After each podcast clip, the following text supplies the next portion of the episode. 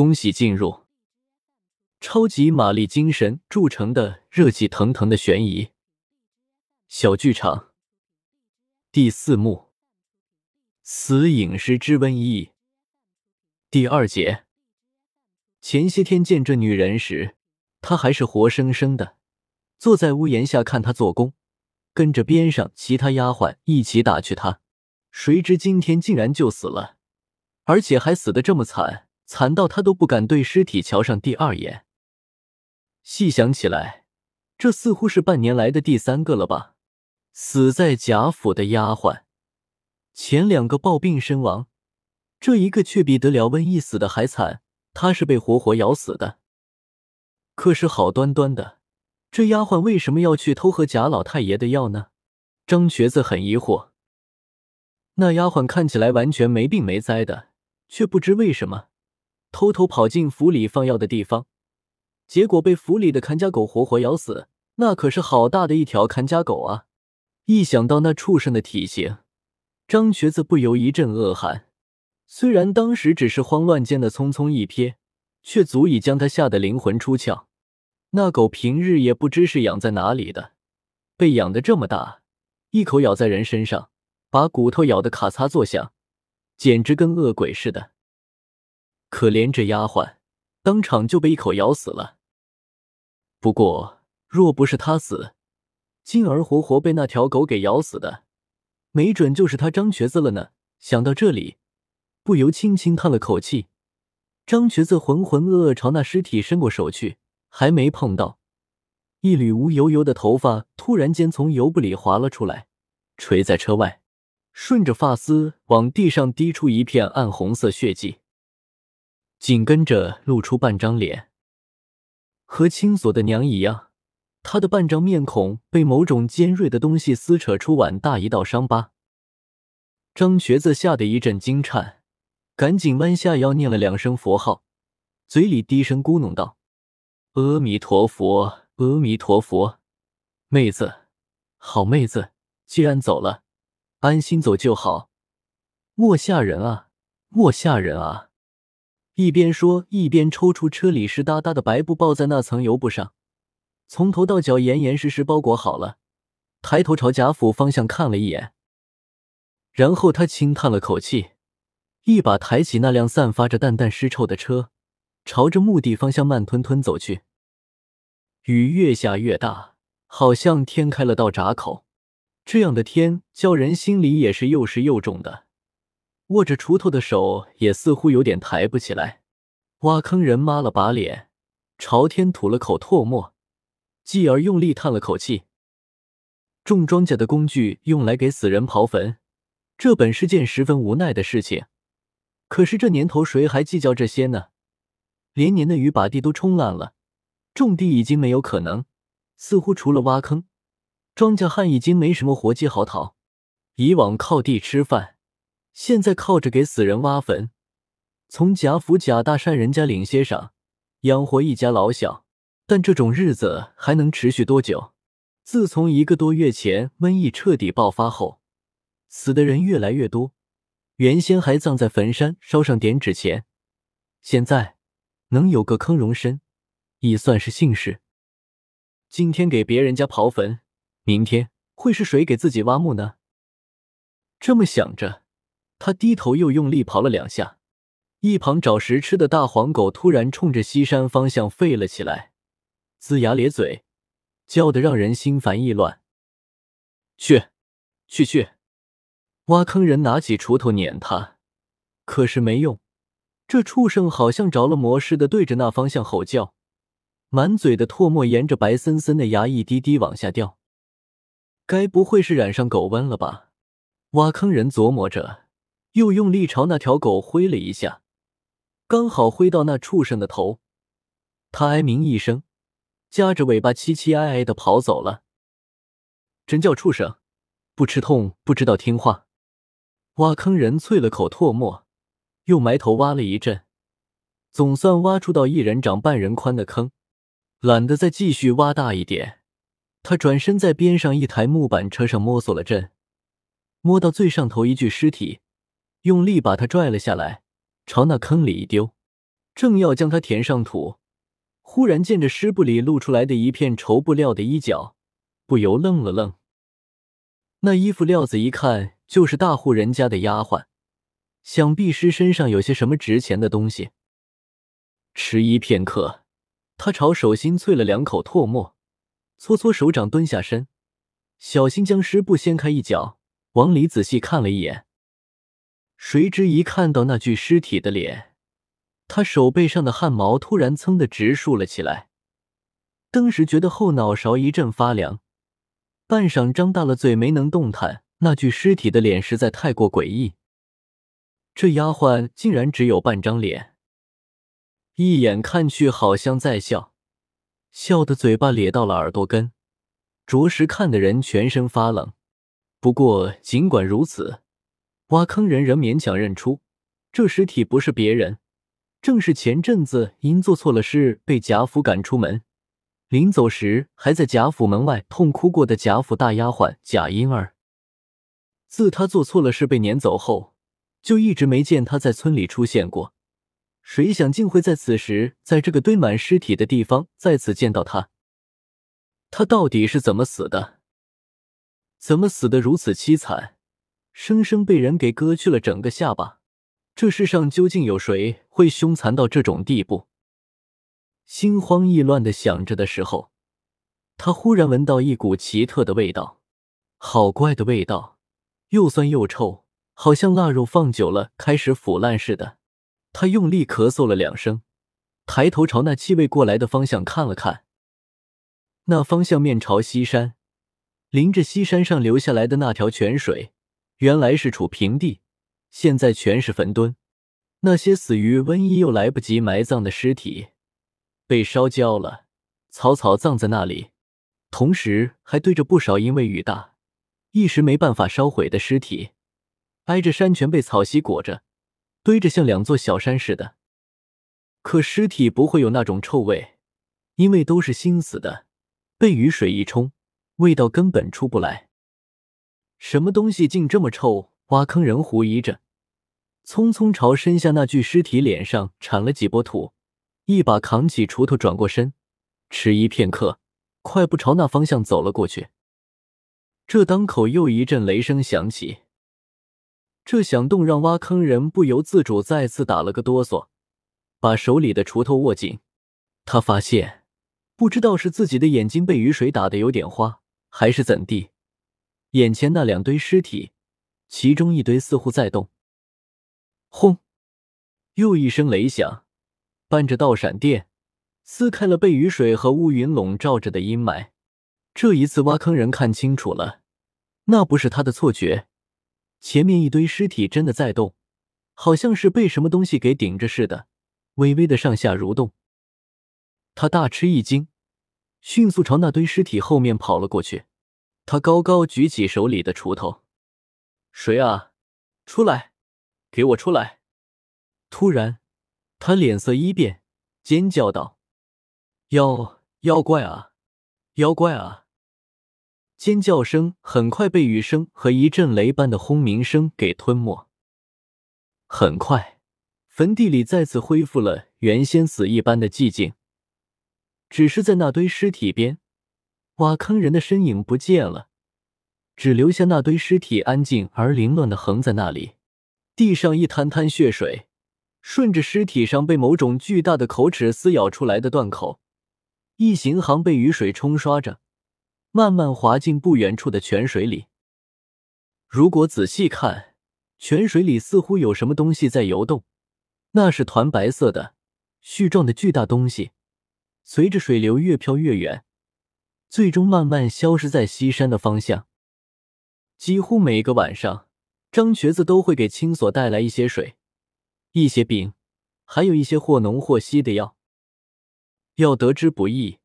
青锁天天都把药吃得干干净净，然后把剩下的药渣埋在柴房的泥地里，压上木屑，这样经过的人就闻不到药味了。只是每天强压着自己的咳嗽，对于青锁来说是种折磨。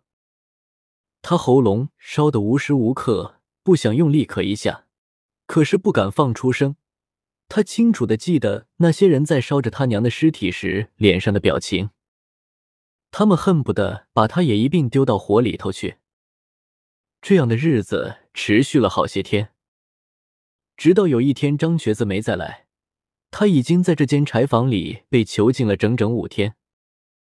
每天依旧有送葬的队伍进出于村口，可是始终没有听到张瘸子的唢呐声，这叫青锁有些不安。他不知道张瘸子发生什么事了，也不敢问别人，他怕自己一开口就会咳出来，所以即便身体的状况变得越来越差。也只能硬忍着。第六天夜里，当一阵轻轻的脚步声从柴房外传来时，他几乎连起身的力气都没有了。他硬撑着站起身，扑到窗边，朝着窗外欣喜的叫了声：“张叔叔！”窗外站在夜雨中的那人，并不是张瘸子。出乎意料，他是贾府里的伙房丫鬟贾兰。手里抱着满满一壶卤水和一张黄灿灿的饼子，这个粗壮的女人站在离窗几步开外的地方，小心的看着他。几天不见，他似乎憔悴了很多。隔着窗上的木条，他目光闪闪烁烁的看着青锁，一副欲言又止的样子。青锁不知道他为什么会突然来看自己，也不知道他来了为什么又这么沉默。他实在没有力气和心思去想这些。他匆匆接过贾兰递来的水葫芦，一通狂饮。贾兰默不作声的在外头看了许久，才朝窗户处靠近了一点，冷冷的对他道：“知道不？张瘸子被贾府里的人关起来了。关起来了？为什么？”青锁闻言，一把丢开葫芦，用力抓住窗框，问他。他急忙朝后退了两步，随后摇摇头：“还不是为了你。我三天前，他私下里告诉过我，你跟你娘一样染上了瘟疫，所以他每天都到府里偷二太太的药，想来给你治病。可张叔叔说那是从二太太吃剩的药里匀来的啊！胡扯！二太太又没病，怎会吃那药？况且那药也不是为了治瘟疫用的。”他是老太爷用来。说到这里，贾兰蓦地再次沉默下来，似乎突然间被什么东西扯住了舌头。过了片刻，他咬了咬唇，道：“归根到底，也活该。他看到了不该看的东西，怕是凶多吉少。”贾兰姐，你这话是什么意思？贾兰看着青锁那双闪烁在黑暗里金黄的眼睛，皱了皱眉。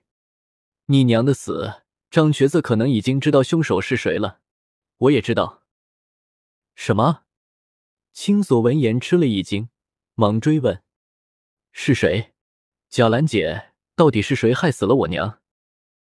贾兰迟疑了下，似乎有些难以启齿，沉默半晌后答道：“我说了，你怕是不信的，因为那不是个人，不是人，那是什么？”我也说不清，打从我八年前进府时就感觉到了，府里有个什么东西，半夜有时候会出来偷肉吃。是什么东西？我不晓得，我只知道，以前在上房伺候老爷的贾婴儿，就是被他给杀死的。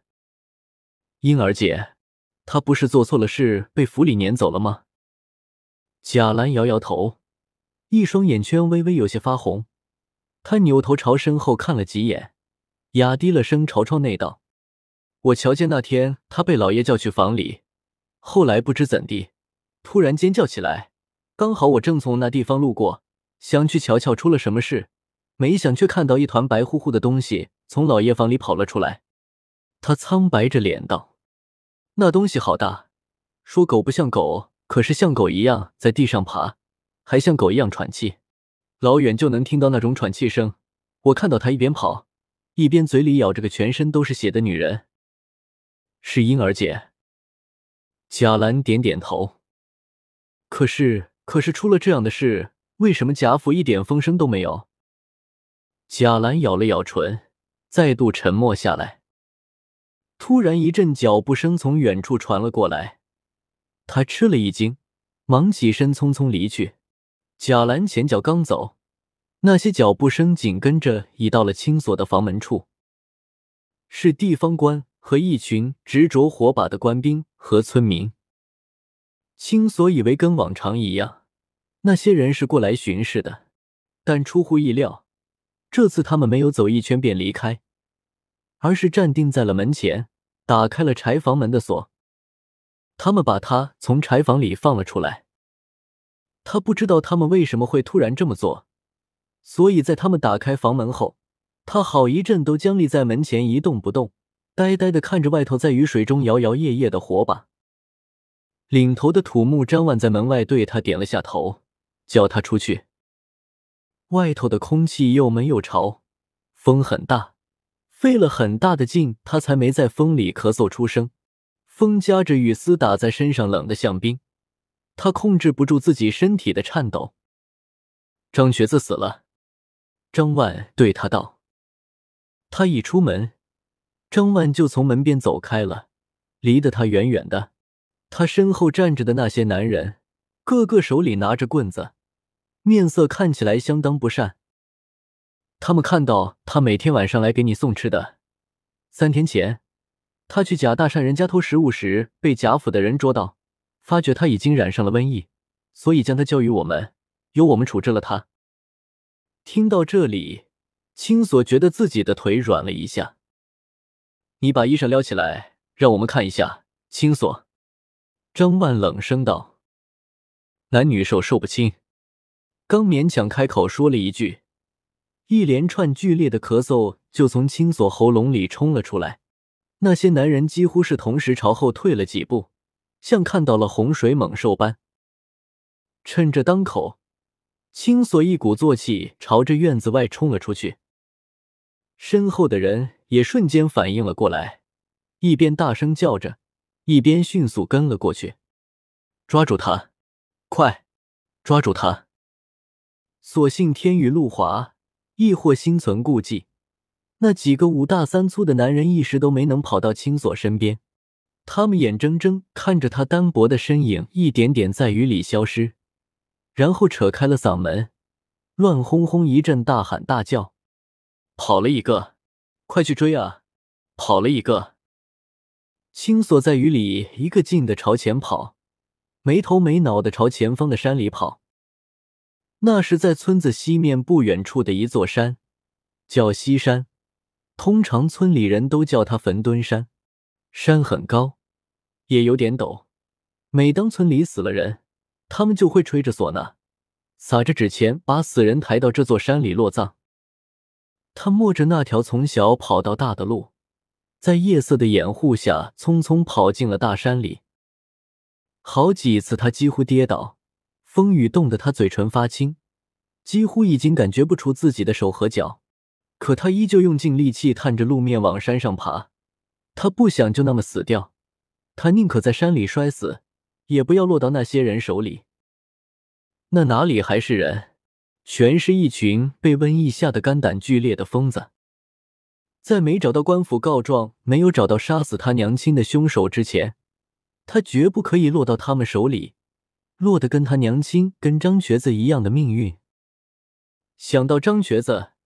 眼眶不禁一烫，这叫青锁几乎从一块石头上摔了下去。他竟然死了，被他给连累死的。他想起之前贾兰说的那番话：贾府里那个可怕的东西杀了贾婴儿，也可能杀了青锁的娘。一切种种让青锁脑子里一片混乱，但眼下情形却不容他多想。就在他心乱如麻。陷入沉思的时候，隐隐听见了山下由远至近的人声和犬吠，于是他不得不立即收起思绪，咬了咬牙，继续提起劲往前跑。没跑几步，突然他脚步一顿，未完待续。